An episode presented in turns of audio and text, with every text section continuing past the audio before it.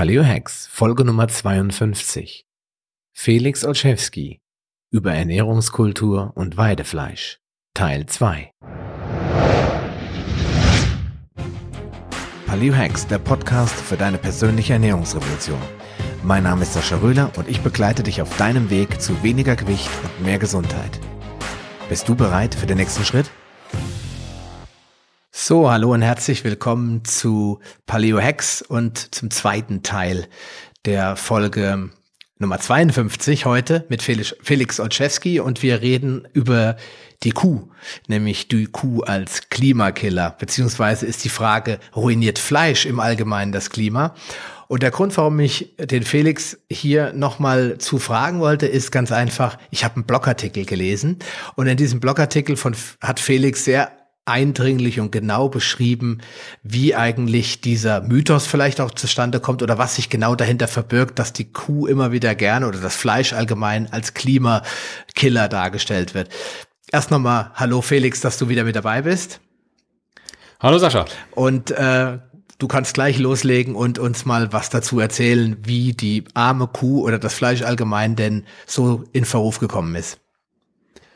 Ja, es gibt, gibt natürlich viele Gründe. Es ist ein wahnsinnig komplexes Thema. Ähm, was das Klima angeht, ist die Argumentation für Rindfleisch, für die Pro Produktion oder Erzeugung von Rindfleisch, muss man Futtermittel erzeugen. Und diese Erzeugung dieser Futtermittel, von Getreide zum Beispiel, verursacht äh, Klimagase, den Ausstoß von Klimagasen, ganz einfach ausgedrückt.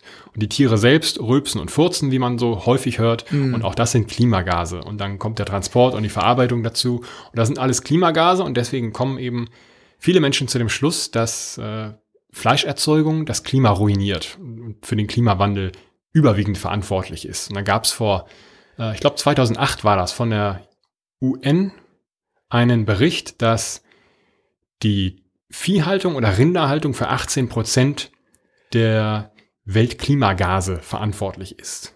Und das wird immer wieder zitiert und dann sagt man das, aber wenn die UN das doch sagt, dann muss es ja stimmen und jeder, der Fleisch isst, ist quasi direkt verantwortlich für die Zerstörung unseres Klimas. Hm. Ähm, und das kann man so nicht stehen lassen. Das stimmt nicht. Erstens stimmt dieser Bericht nicht. Einer der Forscher, der an dieser Studie direkt beteiligt war, hat gesagt, ein paar Jahre später, pass auf, ähm, das Problem bei dieser Berechnung ist, die soll man nicht so wörtlich nehmen, weil wir bei den Klimagasen der Rinder den gesamten Lebenszyklus betrachtet haben. Eben, was ich gerade sagte, die Erzeugung des Getreides, der Maschineneinsatz dabei, Bodenerosion und so weiter. Beim Transportsektor haben wir einfach nur gemessen, was kommt hinterher beim Auspuff raus. Mm. Das ist nicht der gesamte Lebenszyklus. Okay.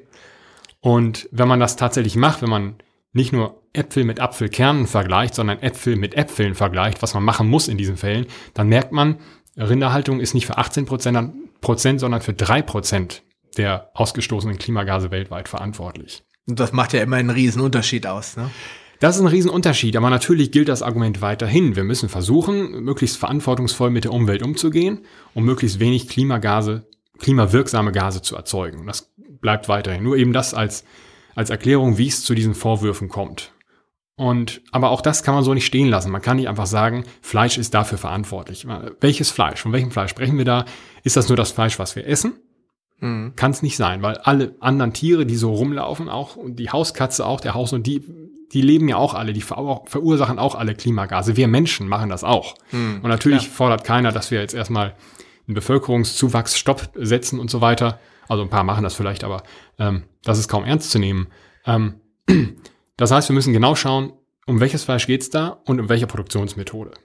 Und es geht natürlich um die industrielle Erzeugung von in Intensivtierhaltung. Das heißt eben da, wo tatsächlich Rinder im Stall gehalten werden, wo sie äh, Kraftfutter bekommen, das erst aufwendig erzeugt werden muss und der Umsatz von Futtermittel in Fleisch bei Rindern, da nennt man immer wieder 1 zu 10 oder beziehungsweise 10 zu 1, das heißt 10 Kilo Getreide für ein Kilo Rindfleisch. Mhm. Das stimmt so auch nicht. Das kommt darauf an, wie man füttert und was für eine Rasse das ist. Und da gibt's verschiedene Effizienzgrade. Und da geht's aber schon los. Beim Schwein ist diese Effizienz zum Beispiel viel, viel höher. Und bei Hühnern, glaube ich, noch ein bisschen höher. Okay. Das spielt aber alles keine Rolle. Also man muss unterscheiden, von was für einem Produktionssystem sprechen wir da. Also, Massentier, also Massentierhaltung kontra Bio oder kann man das so verallgemeinern oder? Nee, Bio wieder nicht, weil Bio, da haben wir ja in der letzten Folge drüber gesprochen, ist nur eine Fortsetzung der industriellen Landwirtschaft mit, mit irgendwie angegrünten Mitteln. Mhm. Es gibt Möglichkeiten, ähm, sich einfach anzuschauen, was ist in der Geschichte der Welt passiert. Und teilweise wissen wir das recht gut, da kann man eben viel untersuchen. Ähm, man kann Fleisch so erzeugen, dass es keine Klimagase zusätzlich erzeugt, nämlich in Weidehaltung. Warum geht das? Weil ein Rind auf der Weide Gras frisst. Und wenn man sich Gras ganz genau anschaut und wie das wächst, dann sieht man, Gras wächst, wie wir das von Pflanzen kennen, durch Photosynthese und gewinnt Blattmasse. Und es bildet unter der Erdoberfläche ungefähr genauso viel äh, Wurzelmasse, wie es Blattmasse oberhalb der Erde hat. Mhm. Und wenn man dieses Gras jetzt abschneidet, dann ist es verwundet, dann muss es sich regenerieren. Und das macht es im ersten Moment, weil es natürlich jetzt weniger Blattmasse hat, also auch weniger Sonnenkollektor. Dafür nimmt es jetzt Energie aus den Wurzeln, mhm. um Blattmasse wieder aufzubauen. Und ein Teil dieser Wurzeln, dieser dann absterbenden Wurzelmasse, stirbt ab und bleibt im Boden. Das heißt, das ist Biomasse, das ist Kohlenstoff, den wir da gespeichert haben. Mhm, okay. Und jetzt ist die Blattmasse nachgewachsen und jetzt bildet sich Wurzelmasse neu. Das heißt, wir, wie das so funktioniert, die Pflanze nimmt Kohlenstoffdioxid, bindet den Kohlenstoff im Boden und gibt Sauerstoff frei. Das ist das altbekannte System. So. Und wenn man das richtig betreibt, und ich sage nicht, dass das immer so ist, aber ist, wenn man das richtig betreibt, kann man so unterm Strich Kohlenstoffdioxid oder Kohlenstoff im Boden speichern. Immer und immer und immer weiter. So sind die Great Plains in Amerika entstanden. Meterdicke, fruchtbare Böden, wo die Bisons Tausende, Millionen Jahre hin und her gerannt sind zwischen Nord- und Südamerika, also zwischen den Grenzen zumindest. Mhm.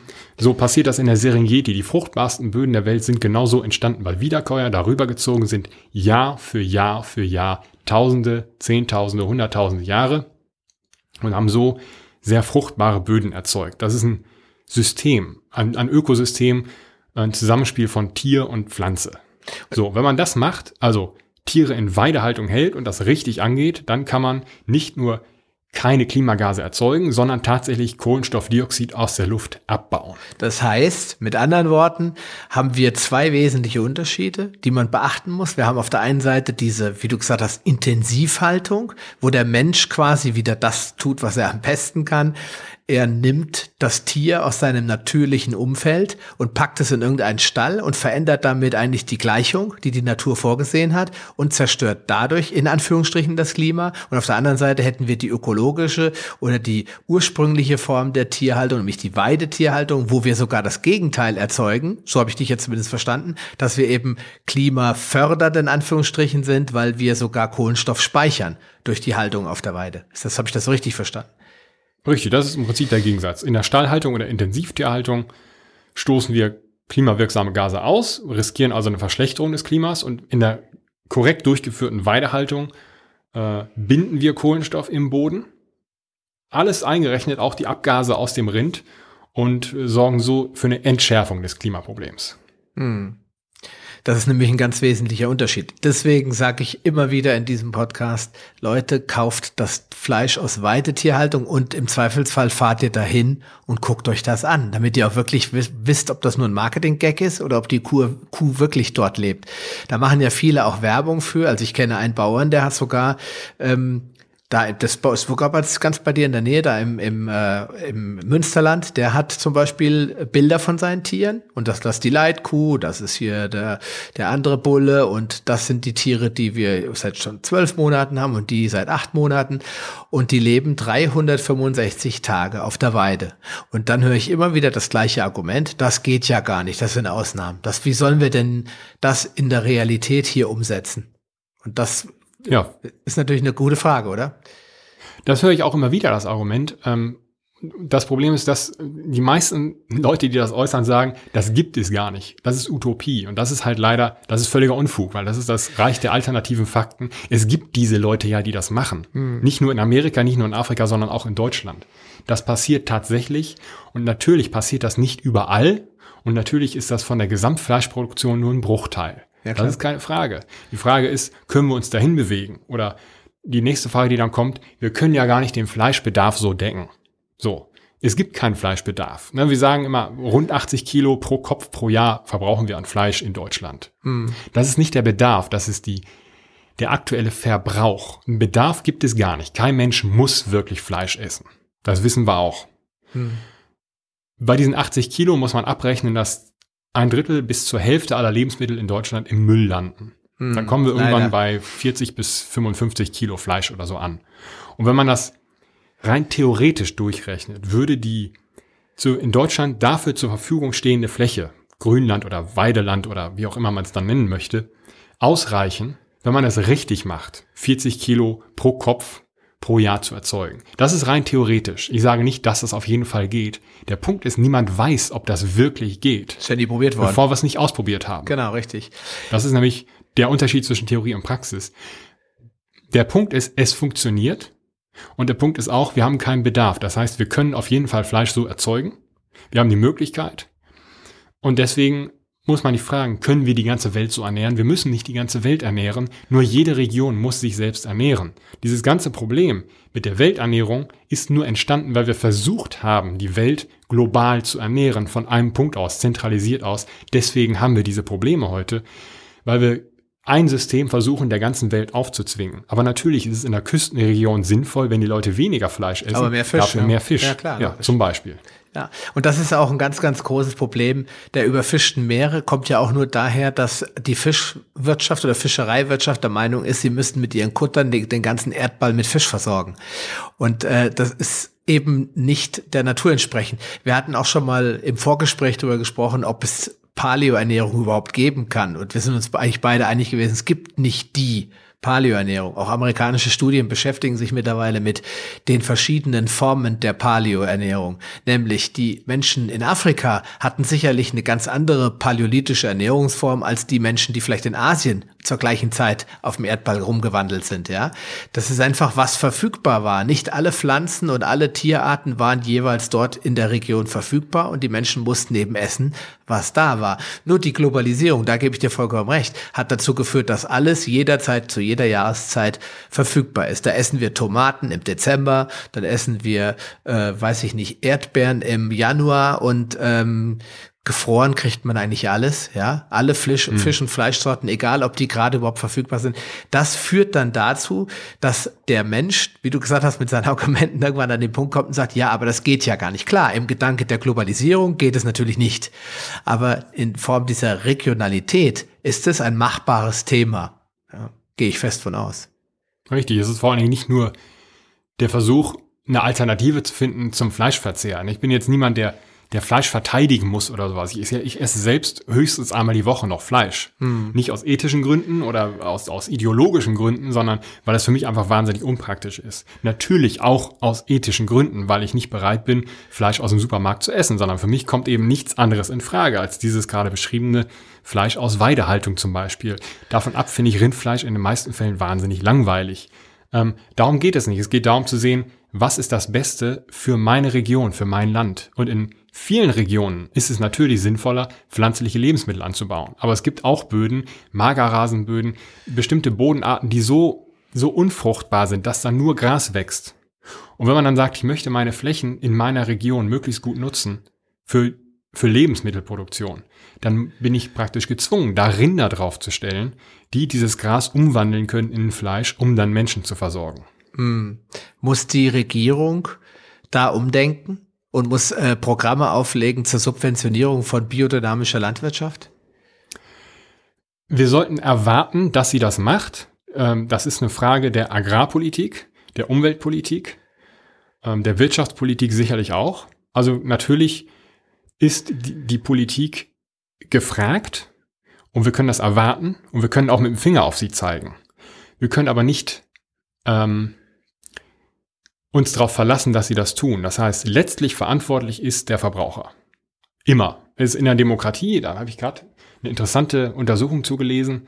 In der Demokratie kommen wesentliche Neuerungen nicht aus der Politik, sondern es sind immer Grassroots-Bewegungen. Es kommt immer aus dem Volk, es kommt immer von Führern aus dem Volk, von Leuten, die regional sagen, pass auf, wir haben hier ein Problem, wir müssen was ändern. Ich mhm. sag, wie man das machen kann und ihr könnt euch aussuchen, ob ihr mitmacht oder nicht.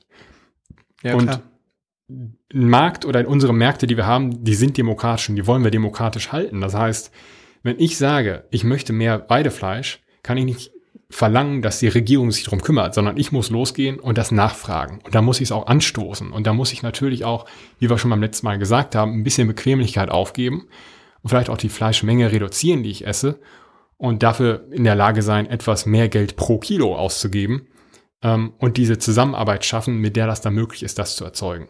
Also ja, die Politik ist gefragt, gar keine Frage, aber der Verbraucher, jeder von uns ist auch gefragt, daran mitzuwirken. Wir können sich einfach zurücklehnen und sagen, na, ich habe ja gewählt. Ähm, so funktioniert es nicht, weil die Wahl, richtig, die Wahl, die Bundestagswahl ist alle vier Jahre, aber wir wählen jeden Tag, wenn wir einkaufen gehen, mit unserem Portemonnaie im Supermarkt oder eben nicht im Supermarkt, sondern im Hofladen, treffen wir die Wahl. So möchte ich, dass in meinem Namen, in meinem Namen Landwirtschaft betrieben wird. Ja, klar. Das ist, bringt wieder zu dem Punkt, äh, den hatten wir in der ersten Folge schon angesprochen, mit Achtsamkeit, das äh, zu, einzukaufen und zu konsumieren und ein bisschen drüber nachzudenken, wo kommt es eigentlich her. Was den meisten mittlerweile bei Gemüse und Obst schon ein bisschen leichter fällt, weil da der Überblick besser ist und weil es schwieriger ist oder leichter ist zu erkennen, wo kommt das her, wegen der ganzen Auszeichnungspflicht. Aber beim Fleisch, die, wenn die Leute, sobald die im Supermarkt einkaufen, sind sie eigentlich schon auf dem Holzweg. Ja, hm. dann haben sie eigentlich schon den falschen Kanal gewählt. Und dann kommt natürlich das Preissensitive noch dazu, dass die Leute, ach, das kann ich mir nicht leisten. Und auch da muss man wieder sagen, ja und nein. Ja, wenn du natürlich jede Woche sechsmal oder siebenmal Fleisch essen willst. Und nein, wenn du in Zukunft einfach weniger davon isst, aber dafür gute Quellen wählst, dann kannst du dir das sehr wohl leisten. Das ist auch eine kurzfristige Sicht. Ähm, man muss ja berechnen, dass das Fleisch aus dem Supermarkt oder aus der industriellen Intensivtierhaltung, das ist ja nicht wirklich billiger. Da zahle ich an der Kasse vielleicht weniger pro Kilo. Aber diese Unternehmen sind subventioniert.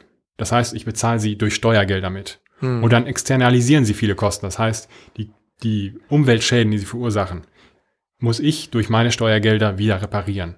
Ähm, und viele Dinge, die wir nicht bezahlen können, nämlich eben diese Umweltschäden, äh, die bezahle ich mit. Nur die werden nicht in Geld an der Supermarktkasse bemessen. Und das Gleiche gilt auch für die Sozioökonomie, die daran hängt. Auch da hatten wir schon drüber gesprochen, die ähm, Wertschöpfungsketten. Wenn ich den, den Metzger aus meiner Region verdränge und alle, die daran hängen, die Fleisch weiterverarbeiten oder die andere Produkte weiterverarbeiten, weil ich nur noch im Supermarkt kaufe, der die Ware was weiß ich, aus dem Ausland oder sonst woher holt. Das heißt, das Geld landet nicht mehr in meiner Region, sondern anderswo. Wenn ich das alles einrechne, die Sozialkosten, die daran hängen, eben die Schäden an der Sozioökonomie, dann ist das nicht teurer, das Fleisch aus Weidehaltung, weil es eben diese Dinge wieder zurück in meine Gemeinde bringt. Und das ist mhm. der einzige Wert, den ich habe. Meine Gemeinde, mein Land. Ja klar, logisch. Das ist äh, ein Thema, diese Regionalität wird ja teilweise dann auch als, als rückständig angesehen. Viele Leute sagen, ja, wir sind aber ein globaler Plan also ein Planet, Globalisierung, das ist wichtig und wir müssen weiterdenken als über die Landesgrenzen hinaus. Aber gerade bei der, bei dem Thema äh, Energieversorgung, das hat jetzt zwar mit Essen nichts zu tun, aber Energieversorgung, Strom zum Beispiel und, und Wärme und bei der Nahrungserzeugung sehe ich das eigentlich anders. Da bin ich voll auf deiner Seite und sage, da müssten wir eigentlich wieder regionalisieren, weil es auch leichter ist, Strom für, weiß ich nicht, eine Stadt mit 100.000 zu erzeugen und für 5.000 Einwohner oder 20.000 in der Gemeinde, als zu meinen, man müsste für die gesamte Nordseeküste die, die Strom generieren oder noch besser dort oben den Strom generieren und den dann über Millionen von Kilometer Kabel durch die ganze Welt verschiffen. Ja, oder es ist auch sicherer. Das ist der Punkt. Ähm, auch das trifft auf die Energieversorgung zu und das trifft auf die Nahrungsmittelversorgung zu. Es ist sicherer, wenn es in meiner Region erst erstellt wird, nicht im Hinblick auf Vergiftung oder sowas, sondern wenn ich nur einen Supermarkt habe als Versorger und der geht weg, dann habe ich nichts mehr. Und wenn ich nur einen Supermarkt habe, dann habe ich nur das zu essen, was der mir anbietet. Und in Deutschland gibt es vielleicht ein Dutzend Einkäufer, die darüber entscheiden, was die Deutschen im ganzen Land essen. Und all das haben wir dann nicht mehr. Und wenn wir ständig auf Demokratie pochen und auf Selbstbestimmung, dann müssen wir regional erzeugte Lebensmittel kaufen, weil wir nur so diese Vielfalt und die Stabilität unserer Nahrungsmittelversorgung haben oder unserer Ernährungssouveränität. Mhm.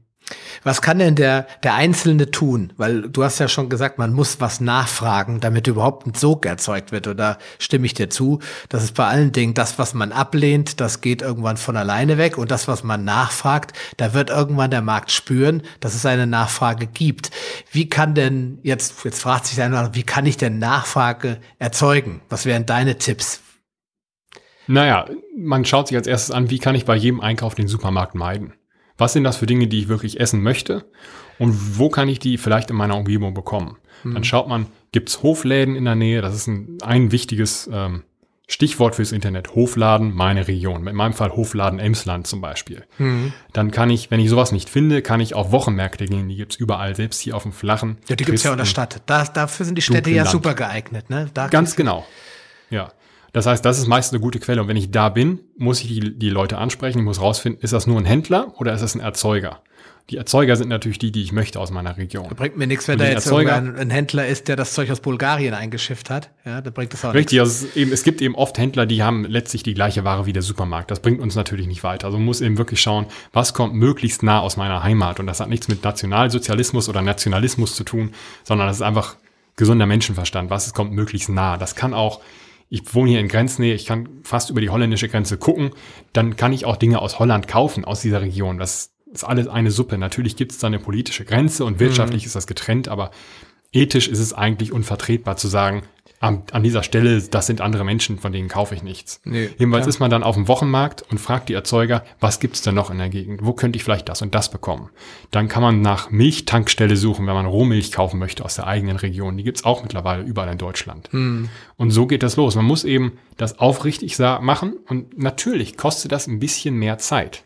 Aber ich habe ja gerade schon über diese versteckten Kosten gesprochen, über Externalisierung, über sozioökonomische Schäden. Wir können uns nicht immer über die Probleme beschweren, die wir haben, über Armut, über schlechte Gehälter, darüber, dass wir uns nichts mehr leisten können oder dass äh, diese Schere äh, immer größer wird aus arm und reich.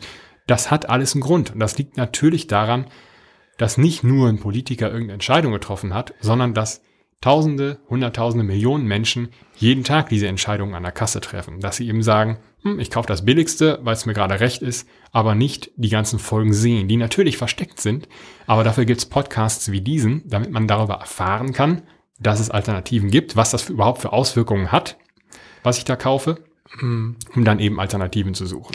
Ich finde das äh, sehr interessant, weil ich bin jahrelang ich bin äh, schuldig im, im Namen des Gesetzes oder wie sagt man, ich kaufe auch immer noch beim Supermarkt hin und wieder ein, nur ich beschränke mich auf einen einzigen Markt und ansonsten versuche ich alles, was ich kriege, zum Beispiel auf dem Bauernhof auch zu kaufen. Wir haben zum Beispiel hier so einen Spargelhof, der hat auch einen Hofladen, da verkauft er dann Eier und Kartoffeln und was man sonst so alles haben will. Spargel jetzt natürlich in diesem Moment aktuell ganz hoch äh, interessant, aber ich kaufe meine äh, Eier auch nicht mehr in diesem besagten Supermarkt, weil A, waren sie mir irgendwann zu teuer und zweitens mal kamen die aus Herren, allen Herren äh, äh, Regionen in Deutschland, nur nicht aus meiner Region.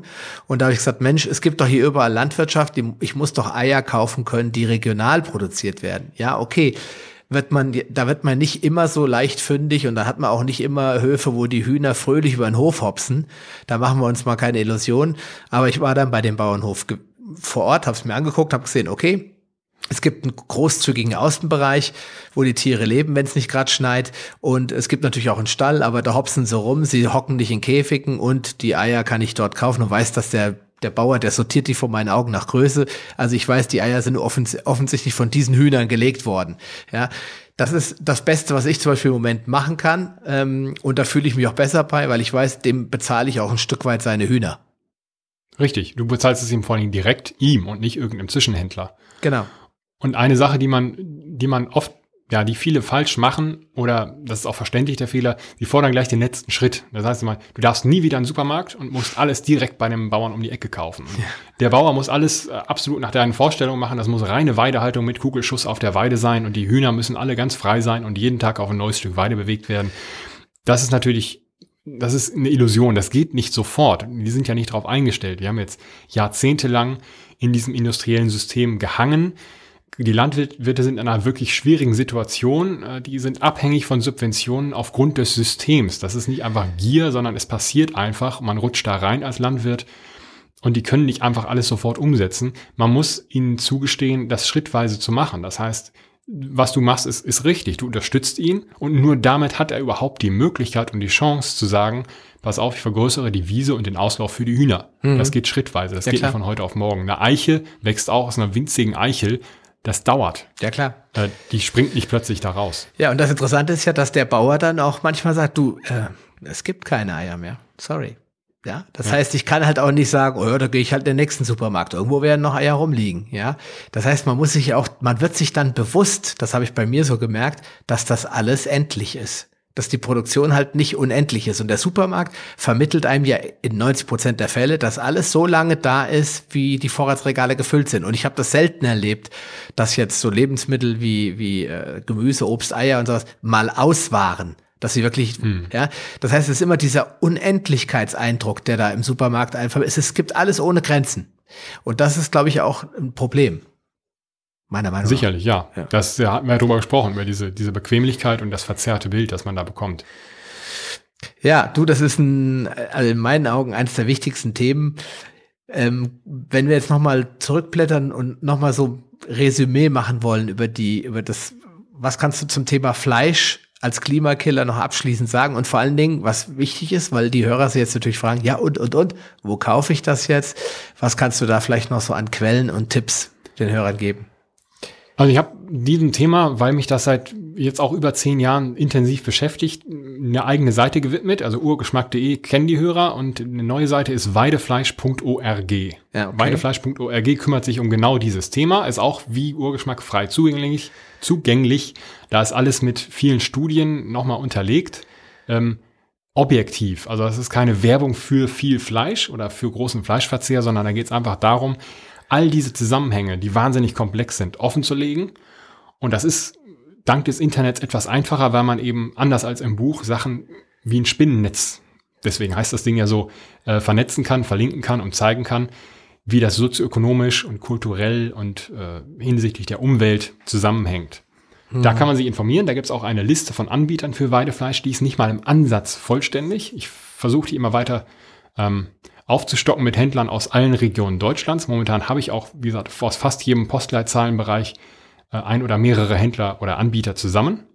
Ähm, was Fleisch und Klima angeht oder generell auch die Vorwürfe, was den Wasserverbrauch angeht und die Effizienz, findet man da alles mögliche an Informationen. Und ganz wichtig ist immer differenzieren. Es gibt nicht einfach Fleisch.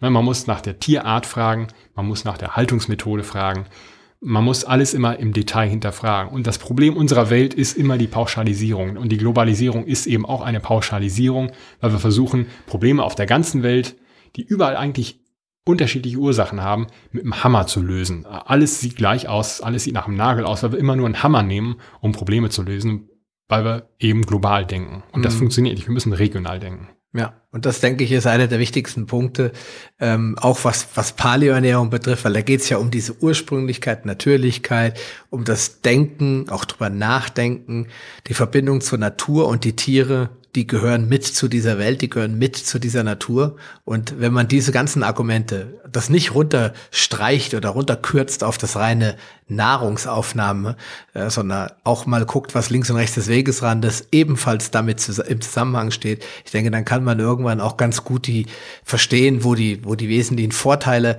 dieser ursprünglichen Lebensweise und dieser artgerechten Ernährung äh, liegen und welche Vorteile die auch gesundheitlich haben, nicht nur für die Ökonomie oder Sozioökonomie, sondern eben auch für unser unser, für unser eigenes Wohlbefinden und unser Leben. Ja. ja. Lieber Felix, ich möchte zum Abschluss gerne in diese äh, Blitzrunde noch reinkommen, wo ich einfach ein paar Fragen stelle und du sie möglichst einfach, schnell und spontan beantwortest.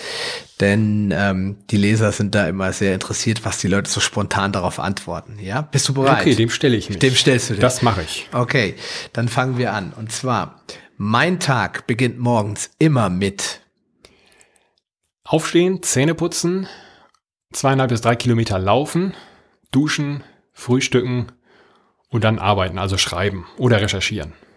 Okay. Wenn ich mal so gar keine Lust habe, dann motiviere ich mich, indem ich. Das passiert nie. Ich habe immer Lust, weil das Leben großartig ist und es gibt immer irgendwas Tolles zu lernen oder zu erfahren.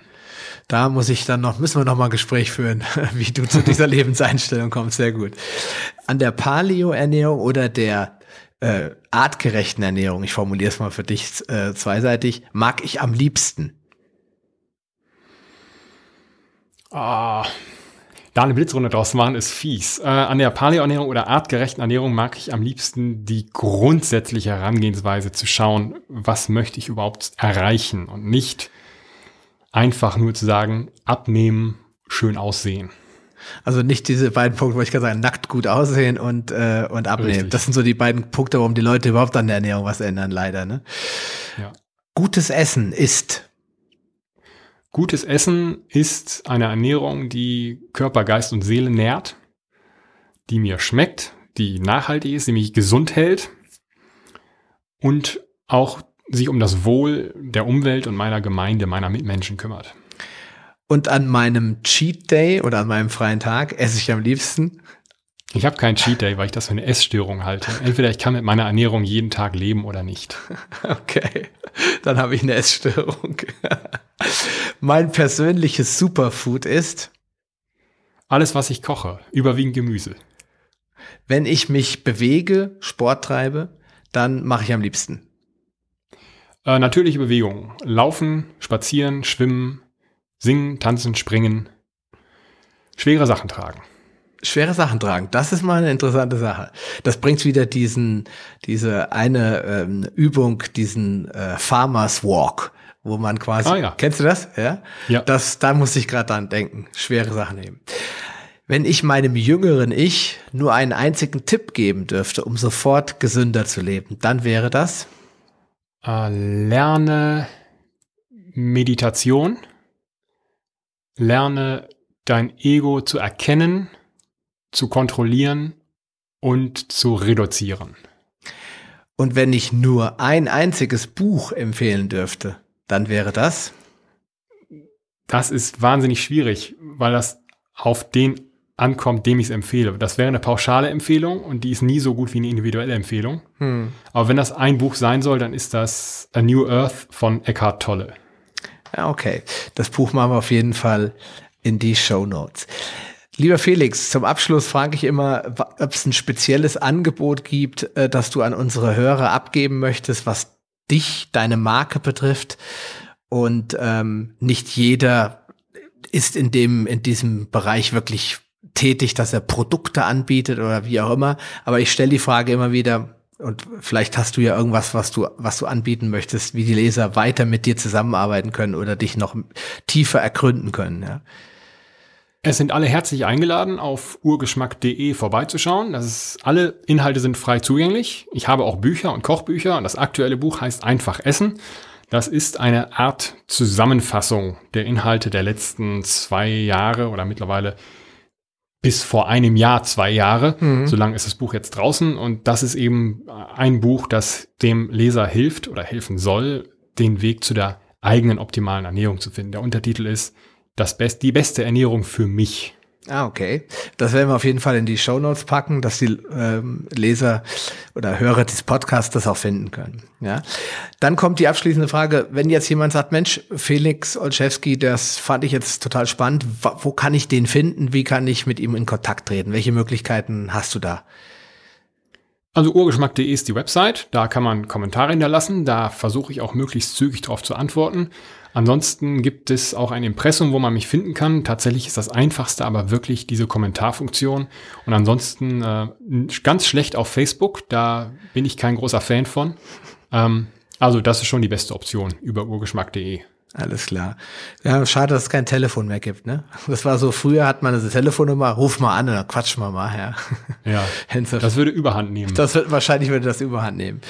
Ja, okay, lieber Felix, vielen Dank für die Zeit. Ähm, wir haben jetzt uns gut und gerne 70 Minuten ausführlich über gesunde, artgerechte Ernährung unterhalten. Das hat mich sehr gefreut. Ich habe wieder einiges dazugelernt, vor allen Dingen über biodynamische ähm, Landwirtschaft, über Nachhaltigkeit und auch über Achtsamkeit beim Lebensmittelkauf.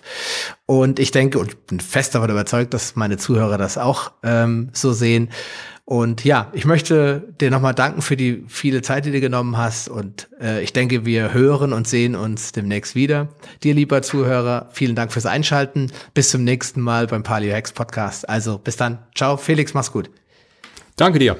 Tschüss. Tschüss. Schön, dass du dran geblieben bist. Auf paleohacks.com findest du weitere nützliche Informationen, die dir helfen, deine Ziele zu erreichen. Zum Beispiel Rezepte, Buchtipps und vieles mehr. Wenn dir dieser Podcast gefallen hat und du etwas für dich mitnehmen konntest, dann erzähle deinen Freunden davon und leite ihnen den Link zum Podcast weiter. Ich freue mich, dich bei einer der nächsten Folgen wieder begrüßen zu dürfen und wünsche dir viel Erfolg bei der Umsetzung deiner persönlichen Ziele. Bleib gesund, dein Sascha Röhler.